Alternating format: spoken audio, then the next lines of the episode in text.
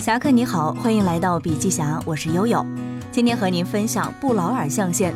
在收听之前呢，不妨带着以下两个问题开始今天的学习：内心充满了消极的情绪，焦虑失败该怎么办？怎样才能够做到真正的每天进步一点点？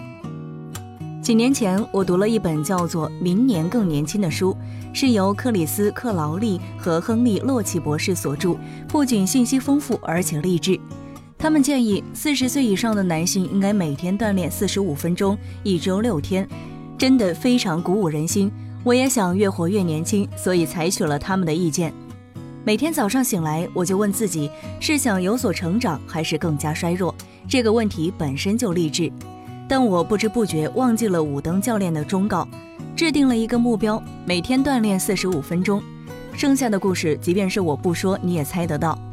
刚开始我一天没有锻炼，然后过了几周，我连着两天没有锻炼，之后又过了几个月，我的确感觉好多了，看上去气色也不错。但是因为我有几天没有锻炼，每次都让我感到不悦。终于在一次旅行的过程当中，我一周多的时间没有锻炼了。现在回想起来，本来是打算从头开始的，只是没有决定下来何时开始。在此期间，我失去了信心。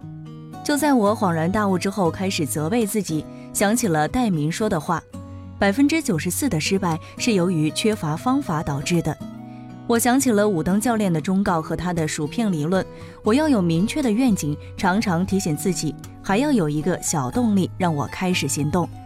我想象自己身体健康，处于最佳的状态。我吸取了教训，不再急于制定每天锻炼一小时的目标。我开始思考为什么要这么干，每天都花时间想象，如果自己身体健壮，我会感觉如何？外在气质看上去怎么样？能做些什么？在实现愿景的过程当中，我也获得了自信。可今天我采取了什么步骤才能够实现愿景呢？要不要做一个俯卧撑？只要趴到地板上就能做俯卧撑。我会先穿上训练服，再做一个俯卧撑。无论我是在家里还是出门在外，这个简单的步骤都会扫除我前面路上的一切障碍。我变得更能保持斗志，不再纠结今天是否有时间去好好的锻炼一下。因为这种纠结的矛盾心情，最后就会决定今天先不锻炼了，明天再补上。我穿上训练服就开始做俯卧撑，只要一开始做就收不住了，不如多做几个。很快十分钟过去，接着我又说服自己再坚持十分钟。